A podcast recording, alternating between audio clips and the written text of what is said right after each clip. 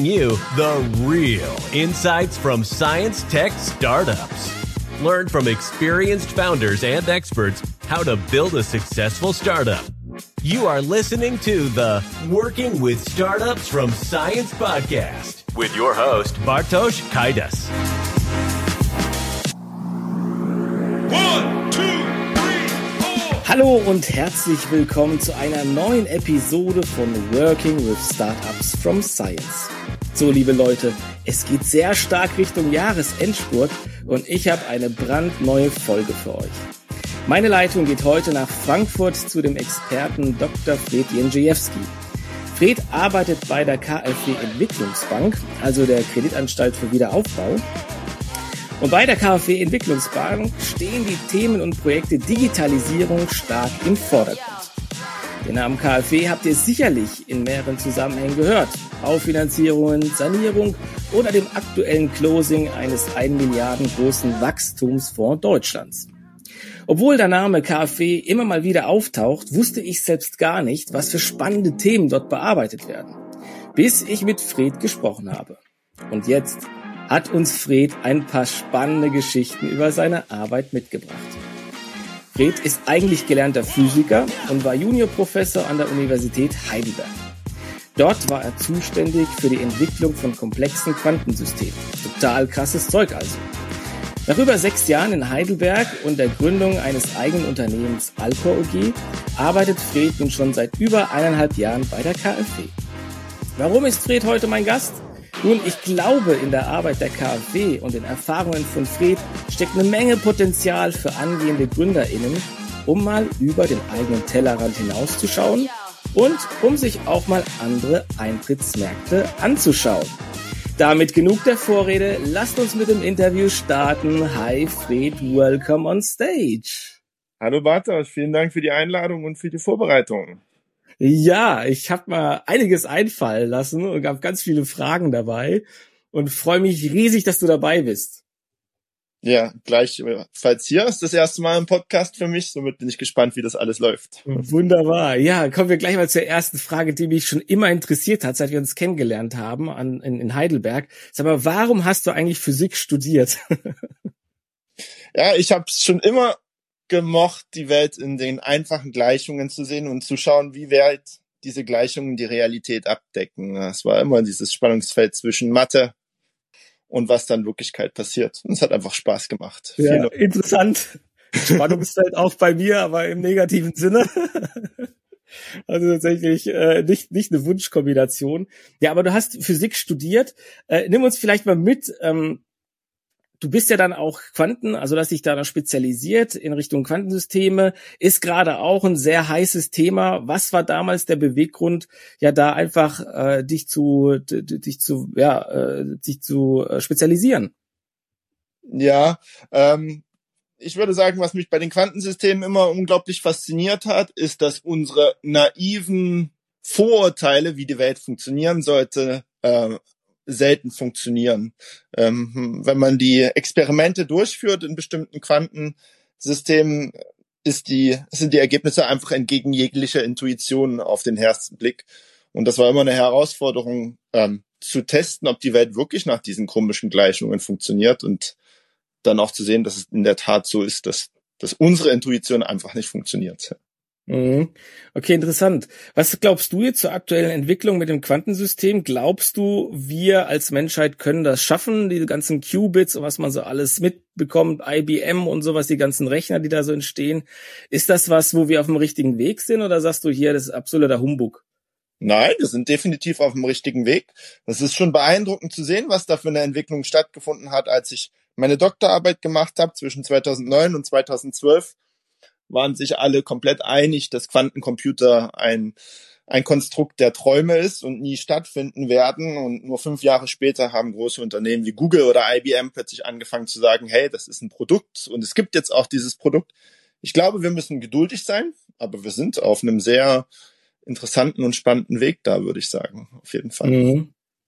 Genau, also irgendwann äh, hast du dich ja auch spezialisiert dann auf diese Themen und äh, hast auch gegründet, ein eigenes Unternehmen mhm. ähm, als du Juniorprofessor warst. Und dann hast du irgendwann gesagt, so, jetzt äh, dieses Thema akademischer Weg, äh, ist vielleicht doch nicht so das Richtige für mich. Wie kam es vielleicht auch da zu diesen Überlegungen bei dir? Ja, ähm, die KfW Entwicklungsbank ist eine, ist eine, ist eine Staatsbank auch. Und ich denke, wenn ich das jetzt mit einem Fintech untergleich, äh, vergleichen würde, gibt es wenig Leute, die sagen würde, dass die KfW ähm, ein sehr unbürokratisches Unternehmen ist. Aber wenn ich es vergleiche mit der Bürokratie und dem Level an Bürokratie, das ich im akademischen Umfeld gesehen habe, ist das ja alles noch deutlich einfacher. Selbst in, in diesem Rahmen soll heißen, die enorme Bürokratie ähm, im akademischen Umfeld hat mich hat mich ermuntert. Ja, das war das war der Grund. Ja, äh, ermuntert dann äh, dann sozusagen auszusteigen.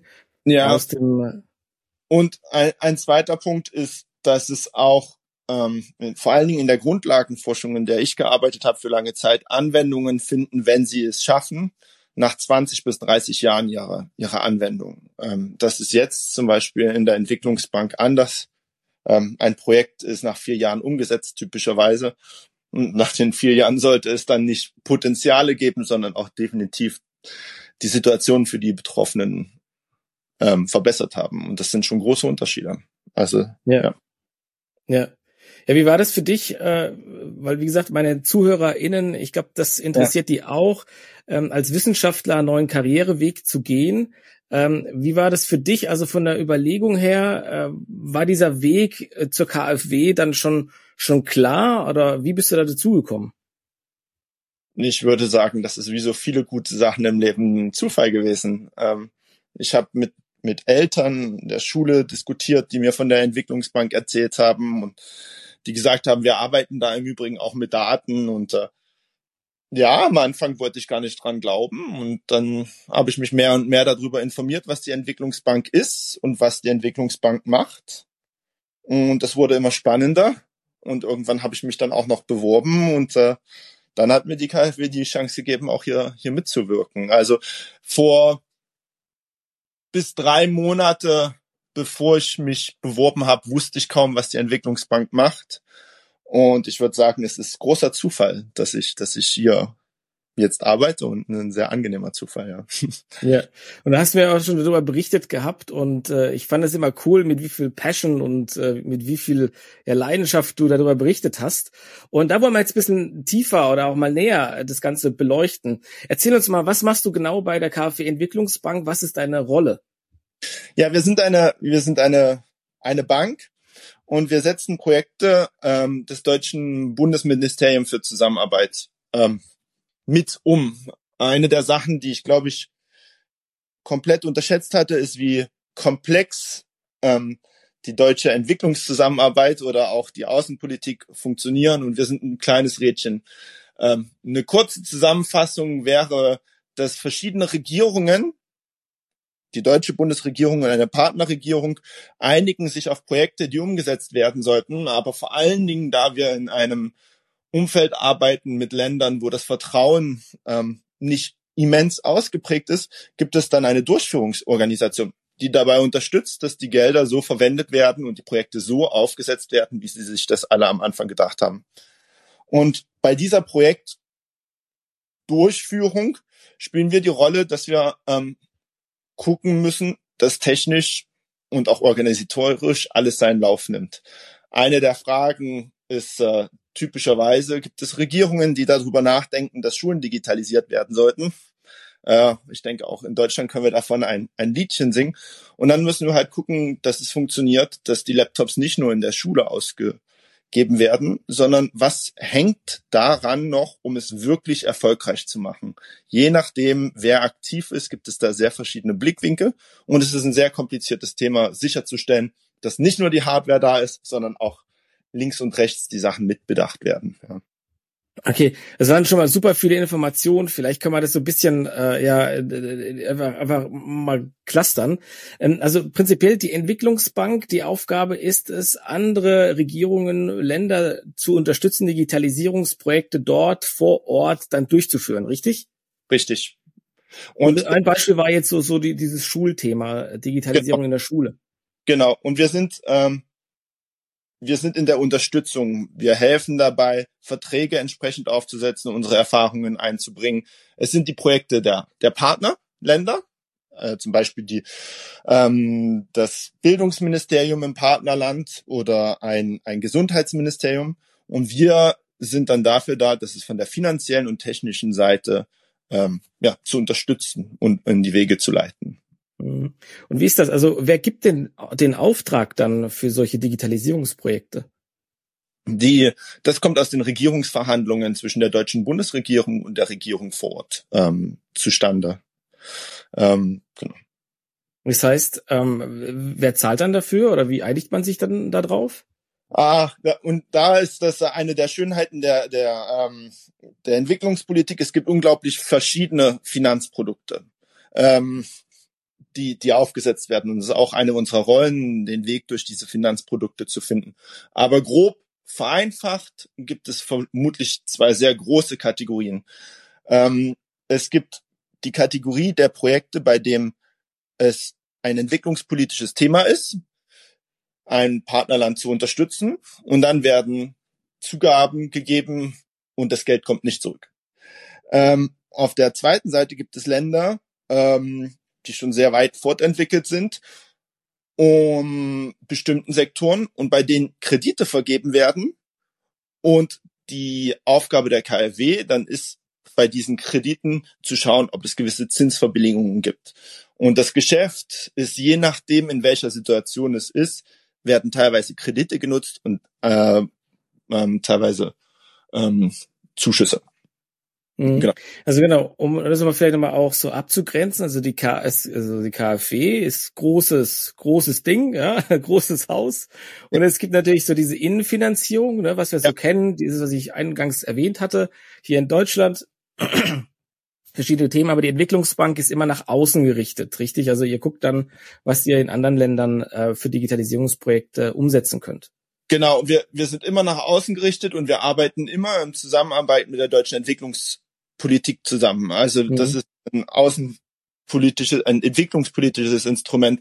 Ähm, warum ich das unterstreiche, ist, wir haben eine weitere Tochtergruppe von der KfW und das ist die IPEX.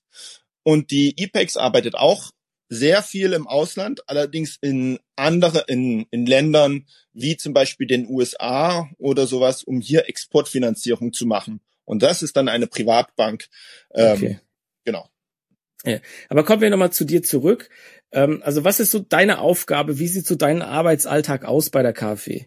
Ähm, er, ist, er, er ist recht vielfältig, aber meine Aufgabe ist sehr viel in der technischen Analyse von Projekten zu unterstützen.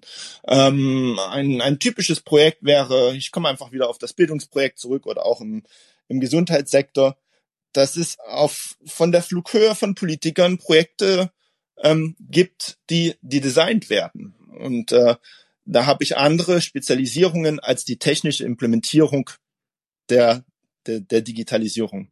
Und in diesem Zusammenhang geht es dann halt um die Frage, wenn beschlossen wird, ich will den Bildungssektor eines Landes ähm, unterstützen und zu digitalisieren, ja, jedes Land ist anders und, und hat verschiedene Notwendigkeiten. Und dann gucken wir halt zusammen, was wissen wir überhaupt über das Land schon und den Digitalisierungssektor in dem Land. In manchen Ländern arbeiten wir schon seit vielen Jahren im Bildungssektor zusammen und es ist relativ klar umrissen, was passiert. In anderen Ländern fangen wir gerade erst an, den Bildungssektor zu unterstützen. Und dann müssen wir mit den sogenannten Portfolio-Managern zusammen, das sind die Chefs der Projekte, dann um, um von Seiten der KfW, schauen, wie im Land vorgegangen wird, um dann wirklich einen Finanzierungsvertrag aufzusetzen, der den Teil der Digitalisierung im Land unterstützt, wo es am wichtigsten ist. Benötige ich ein Managementsystem, so dass im Regierung klar wird, was für Noten sind, benötige ich Laptops, benötige ich vielleicht erstmal Kabel, um, um, um Glasfaser zu haben, ähm, benötige ich PCs oder Labors, also Computerlabors, benötige ich vielleicht ein Zentrum in dem Land, in dem Startups finanziert werden können. All diese Fragen sind sehr landesspezifisch. Ja. Was für PCs sollten genutzt werden? Und dann arbeiten wir zusammen mit den Teams und äh, schauen, genau. Und in dieser Diskussion habe ich die, den technischen Blickwinkel. Okay, cool. Das heißt, Ja. ähm, das heißt so ein bisschen äh, kommt bei mir so die Analogie äh, entsteht so wie so eine Art Projektträgergeschäft. Ist das kann man das so vergleichen, was man aus der akademischen Welt kennt? So diese diese DLR und und dergleichen, wo man dann sagt, ah, das sind das sind so Art wie Projektträgerfunktion. Ja, ich denke, da, ja, ich denke, in diese Richtung ähm, ist die von der technischen Seite ist die Analogie nicht schlecht. Ich habe dort noch nicht Okay. gearbeitet. Viel Ja. kommt an vor. Ne? Ja, ne, es kam, kam mir jetzt so äh, von der Analogie her ähnliche Aufgaben ja auch, äh, die, die da, äh, die ähm, im Bereich der akademischen Forschung ja auch dann einfach äh, stattfinden. Okay, cool.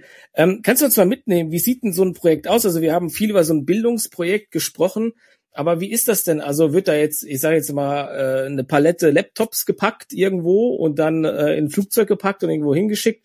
Wie läuft sowas ab? Muss man da auch vor Ort reisen? Und wie ist es dann auch ähm, vielleicht ähm, die Zusammenarbeit? Wie kann man sich das vorstellen? Ja, ähm,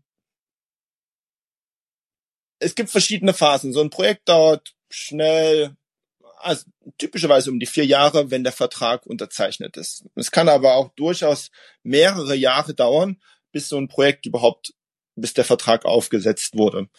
Ähm, was ist das Projekt? Das zeichnet sich erst mit Vertragsaufsetzung ab. Aber es ist definitiv nahezu nie nur mal ein paar Laptops irgendwo hinbringen und sie abladen. Ähm, weil jemand muss die Laptops auch bedienen und selten ist, wenn es keine Laptops gibt, alles drumherum passend.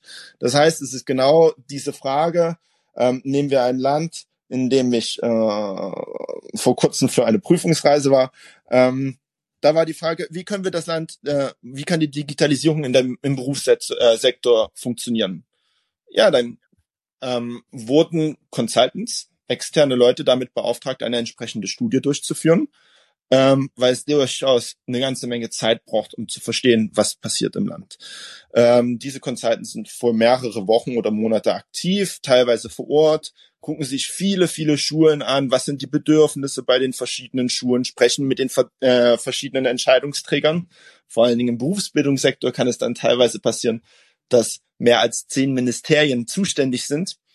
Und dann muss gefragt werden, welches Ministerium könnte zuständig sein, in welchem Rahmen, für welche ähm, Sache. Wenn dann klar wird, naja, es braucht auf jeden Fall Laptops vor Ort, aber die Ministerien brauchen auch Laptops, weil sie nicht ähm, übertrieben ausgestattet sind, dann wird halt angefangen, den Gesamtrahmen des Projektes ähm, mit Budgetposten auszufüllen. Es braucht Laptops für die, diese Schulen, es braucht Laptops für das Ministerium, wir brauchen Internetverbindungen, aber wir brauchen natürlich auch Programme. Was für Programme laufen auf den Laptops, was für Lizenzen werden bezahlt. Und Stück für Stück füllt sich das Bild, so Mhm. dass man versucht, dass der Unterricht in den Schulen verbessert wird. Das ist immer das Ziel, womit wir anfangen. Was ist das größte Bedürfnis vor Ort und was ist die Zielgruppe? Und dann wird es Stück für Stück aufgefüllt. Mhm, Genau. Cool, cool. Ähm, wenn, wenn wir jetzt von diesen Projekten sprechen, dann könnte man Ja. vielleicht so geneigt sein zu sagen, ja gut, äh, Digitalisierung gibt's da nicht größere Herausforderungen, die man zuerst lösen müsste, so Nahrungsmittel irgendwie. Ähm, dennoch spielt das ja auch eine sehr, sehr wichtige Rolle, auch die, ähm, die Entwicklungsprojekte, auch im Digitalisierungsbereich. Aber du hast ja eine andere Erfahrung gemacht, also ganz so äh, äh, undigital sind die Länder ja teilweise gar nicht. Ja, ähm, ich denke, eines der, der schönsten Beispiele ist Kenia oder bekanntesten Beispiele in diesem, in diesem Zusammenhang und ein wirklich schönes Beispiel ist, in Kenia arbeiten viele Leute seit Jahren ausschließlich ohne Bargeld. In Kenia gibt es den sogenannten Pesa ähm, und alle zahlen mit ihrem Handy. Man kann in die kleinste Zeitungskiosk-Situation gehen, die ja, also in den kleinsten Zeitungskiosk gehen, man wird alles mit einem Handy bezahlen. Ein kleines Feature von 10 Euro reicht. Das ist dann auch der, der Handy, also der, der Bankaccount. Und, und trotzdem haben wir in Kenia unfassbare Herausforderungen über die Digitalisierung hinweg. Aber wenn wir wissen, dass jeder ohne Bargeld zahlt, dann ist es einfach auch die Möglichkeit, diese Mittel zu nutzen. Und wir müssen sie nutzen. Wir können nicht mehr davon ausgehen, wenn wir in Kenia ein Projekt machen, dass dort undigital gearbeitet wird. Äh, Es ist einfach. Mhm. Und das sind so Situationen, genau. Ja, das, das fand ich auch äh, sehr, sehr äh, erstaunlich. Ähm, damals mit Wingcopter hatte ich mal begleitet gehabt von der TU Darmstadt. Die sind ja dann, haben dann in Malawi äh, an so einem See sind sie dann Blutkonserven hin und her geflogen. Und da gab's schon die Infrastruktur, die digitale, und die Leute haben da mit Handys gearbeitet und haben das genutzt für all diese Themen. Das war für mich das allererste Mal, dass ich festgestellt habe, ja, äh, wir leben eigentlich schon so ein bisschen in der Bubble, ne? weil wir dann immer so komisches Bild vermittelt bekommen haben von, von ähm, Ländern, wo man einfach äh, denkt, es ist nicht digital. Aber scheinbar hat da einfach eine Generation eine komplette Technologie übersprungen und äh, gleich zu den Handys gewechselt. Afrika ist ein unfassbar, ich, ich spreche jetzt einfach von Afrika, weil wir auch angefangen haben und wir eine ganze Reihe von Projekten dort haben. Afrika ist ein sehr junger äh, Kontinent. Das heißt, man hat sehr viel Begeisterung auch für neue Technologien und sehr viel Innovationsfähigkeit. Und einen, einen Laptop zu, zu holen und zu haben, ist natürlich eine super Methode, auch auf dem Weltmarkt aktiv zu sein. Eine, ich kann mittlerweile auf, auf Plattformen wie Coursera oder sowas ziemlich schnell coden lernen. Und das ist eine unglaublich gute Möglichkeit, sich an den Weltmarkt anzuschließen. Und das ist, glaube ich, wirklich ein, eine Ressource, die nicht zu unterschätzen ist. Ich hatte viele Projekte, wo ich wirklich beeindruckt war von den von Wissen vor Ort. Es ist äh, genau, das ist ein sehr junger Kontinent mit viel Innovationsfreudigkeit. Das sollte man nicht nicht unterschätzen. Mhm. Was glaubst du, ähm, wenn man so mit anderen Ländern arbeitet, auch anderen Kulturen, äh, was muss man da achten oder was gibt's da für, für, für Erfahrungen, die du gemacht hast, wo du sagst, also wenn du mal Gründer wärst irgendwie in dem Bereich und würdest mal so einen Entry-Markt identifizieren, wie bereitet man sich darauf vor? Welche Schritte müsste man gehen? Zuhören. Man muss zuhören, was die Leute vor Ort sagen. Ich glaube, das ist die größte Herausforderung und auch sich ähm, nicht denken, dass weil wir in Deutschland ein Problem haben, dass es überall auf der Welt ein, ein Problem ist. Ich spreche zum Beispiel von Bargeld, äh, ich spreche zum Beispiel von der Blockchain. Auch solche Technologien sind außerhalb Europas sehr viel weiter verbreitet. Man kann sich durchaus aus unserem Kontext die Frage stellen, was würde ich machen, wenn ich keinerlei Vertrauen in jemanden hätte? Ähm, in vielen Ländern gibt es keine Regierungsvertrauen oder Vertrauen in Nachbarn oder sowas. Was würde ich machen, wenn ich das nicht hätte? Ähm, das ist denke ich, eine der Fragen, die, die wichtig ist und zuhören. Ähm, und mit, mit lokalen Leuten arbeiten. Die Leute sind, wie ich gesagt habe, sehr motiviert. Ähm, man findet sehr viele qualifizierte Leute, wenn man ein wenig sucht. Und einfach dieses Potenzial, das zu, zu nutzen, ist, glaube ich, ein Schlüssel. Ja. Mhm. Glaubst du, wir haben das äh, zu, zu selten genutzt, sage ich jetzt mal, im, im Bereich vom, vom Austausch, dass Startups das auch irgendwie als Markt identifizieren? Weil ich meine, aus, aus meiner Perspektive ist es ja immer so, jeder will ja auf den, in den amerikanischen Markt, so, das ist ja immer so das ja. Ziel. Die, die, die 300 x Millionen, äh, die da, die da als Markt da sind, natürlich super attraktiv aber keiner, auch Europa ist schon teilweise schwierig durch die Fragmentierung, unterschiedliche Sprachen und sowas. Aber glaubst du, man kann oder man, man sieht auch ein Potenzial oder siehst du ein Potenzial auch in so Entwicklungsländern oder in Ländern, die jetzt vielleicht nicht so weit verbreitet sind in der Startup-Welt?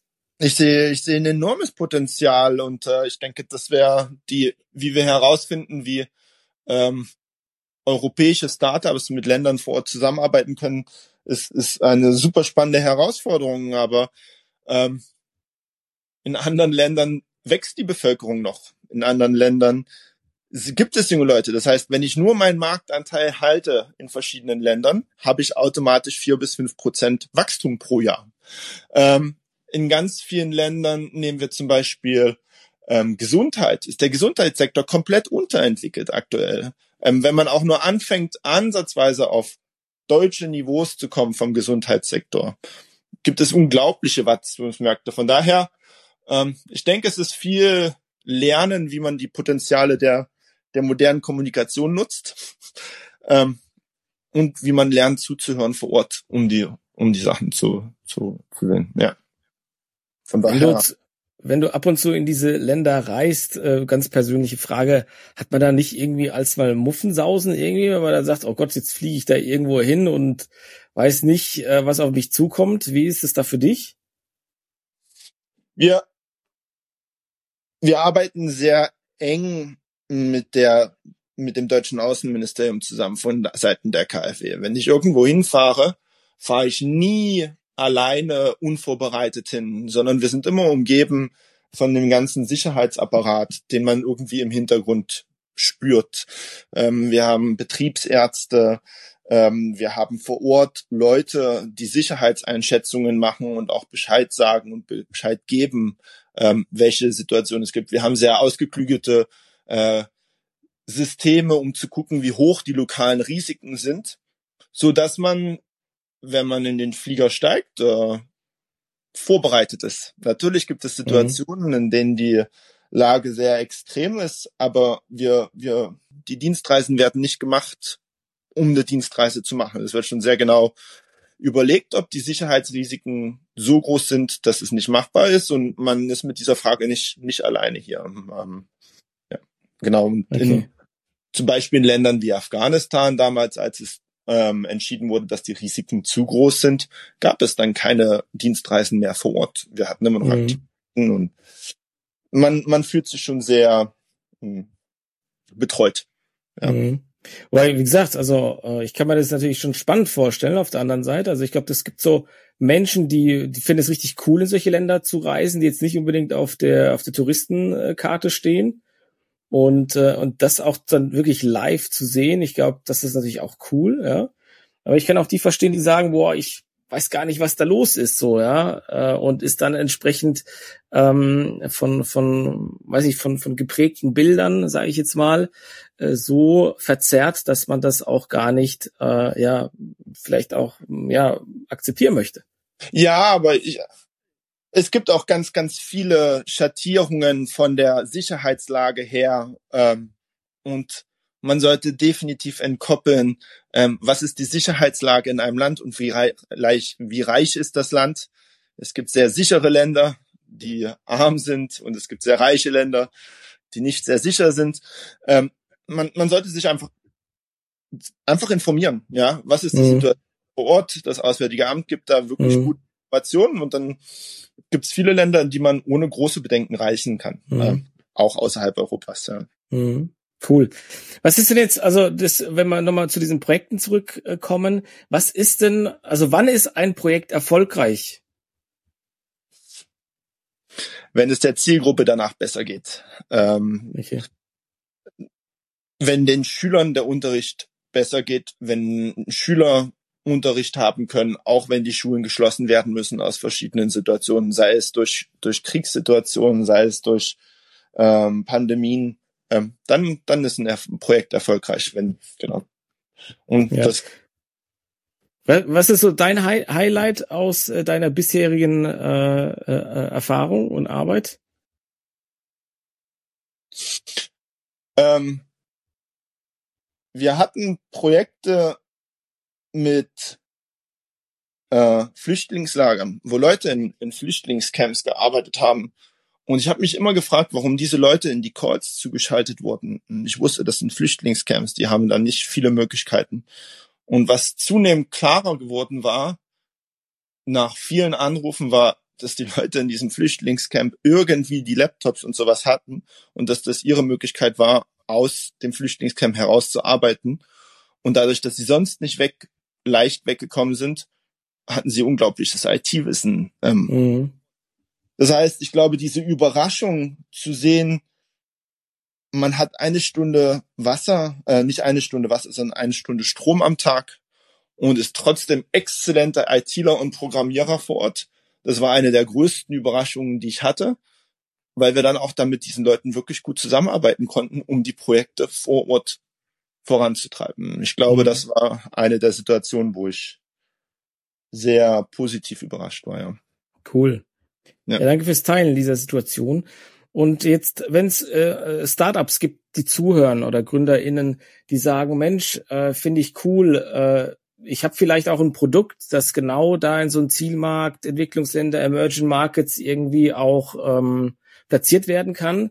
Äh, kann man mit euch zusammenarbeiten oder wie, wie, wie seid ihr da drauf? Ja, ähm, das ist ein Punkt, wo wir alle dabei sind zu schauen, wie wir diese Zusammenarbeit verbessern können. Ähm, wie gesagt, wir arbeiten viel auf Regierungsniveau und es gibt sehr viele verschiedene ähm, Mitglieder, die in den Projekten aktiv sind. Das heißt, unsere Projekte arbeiten typischerweise auf einem Zeithorizont, der deutlich langsamer und länger ist, als für Startups notwendig. Wenn ich als Startup aber einen langen Atem habe, dann können sich die Leute natürlich gerne mal mit uns in Kontakt setzen und wir sind immer dabei zu versuchen zu sehen, welche Technologien in den Projekten am besten ähm, helfen. Was wir als Entwicklungsbank nicht machen, ist Startup-Finanzierung direkte. Ähm, A, weil das Auftrag der Länder ist, in denen das passiert. Wir werden das nicht. Und der, in Deutschland gibt es Startup-Finanzierung und dann ist es das Inlandsgeschäft. Aber wenn es um Technologien und Produkte geht, dann sind wir immer sehr offen zu, zu lernen, wie es, wie es, wie es funktionieren könnte und sehr interessiert. Ja. Mhm. Cool. Ja. Sehr gut. Ja, Fred, wir kommen schon langsam Richtung Richtung Ende, Richtung Zielgerade. Äh, ich würde ganz gern von dir noch äh, sozusagen äh, den, den letzten Master Key Tipp, den du den ZuhörerInnen geben kannst. Ich meine, ich habe ja da viele Zuhörer, die Interesse haben an Science, an Tech, an, an Gründung, Entrepreneurship. Und du bist ja, kommst ja aus der Science, aus der äh, akademischen Welt. Du hast ein Unternehmen gegründet und arbeitest bei der äh, KfW jetzt, hast die ganzen Erfahrungen. So wenn man diese Schnittpunkte nimmt, so dieser Sweet Spot, was ist dein Learning, was ist dein Wissen, äh, dein, ja, dein, dein Key Learning, was du gerne mit uns teilen möchtest? Ja, ich würde sagen, man, man sollte bereit sein, ähm, zu probieren und auch aus Fehlern zu lernen und viel Ausdauer zu haben. Ähm, das habe ich in der Forschung gebraucht, Ausdauer und Neugierde. Ähm, das habe ich bei der Unternehmensgründung gebraucht und das brauche ich definitiv auch in der Entwicklungsbank. Immer zu gucken, wie können wir die Probleme, die wir vor Ort haben, was sind die Projektprobleme und wie können wir sie lösen. Ja, einfach. Ich würde sagen, das Ausdauer und Neugierde. Sehr gut. Und was ist ja. dein Wunsch? Mehr Risikobereitschaft von anderen Leuten in Deutschland. right. Ja. Bist du, bist du nicht der Einzige mit dem Wunsch, ja. Mehr Startups, sehr gerne. Ähm, ja. Sehr gerne, ja, genau. Okay. Super, Fred. Es hat mich super gefreut, dass du dich bereit erklärst für dieses Gespräch. Es hat mich äh, ja total gefreut, über diese Insights bisschen zu berichten, die ja auch sehr vielfältig sind und auch natürlich sehr äh, umfassend auch in den einzelnen Details und auch in den in den Ausführungen und Ausprägungen. Es hat, mir, es hat mich gefreut, dass wir zumindest mal einen Einblick bekommen durften in deine Arbeit, was die Entwicklungsbank so macht und äh, welche tollen auch Projekte damit unterstützt werden, auch im Digitalisierungsbereich. Ich habe auch festgestellt, in anderen Ländern sind wir da deutlich weiter, was Digitalisierung betrifft, sei es jetzt auch Stichwort Kartenzahlung oder mit dem Handy zahlen, bargeldlos bezahlen. Das fand ich auch ganz cool. Das bietet natürlich auch Chancen, Potenziale die du auch gesagt hast, für Startups, für Junge, die sagen, hey, ähm, vielleicht ist das hier gesättigt, der Markt in Deutschland. Lass uns doch mal gucken, was machen die Emerging Markets. Und da sollte man auch keine Angst haben, weil man eben mit lokalen Menschen vor Ort sprechen sollte. Das war auch wirklich ein super Tipp von dir, um auch diese kulturellen Distanzen auch sehr schnell zu überwinden. Deshalb vielen Dank für deine Tipps. Ich wünsche dir alles Gute, viele tolle Projekte im Rahmen der KfW äh, Entwicklungsbank und danke für dein Gespräch und deine Zeit. Vielen Dank für das äh, nette Gespräch. Ich hoffe, dass es ein paar Leuten ein paar Informationen gegeben hat, die von Interesse sind. Ja, super. Alles Gute. One, two, ja. Ciao.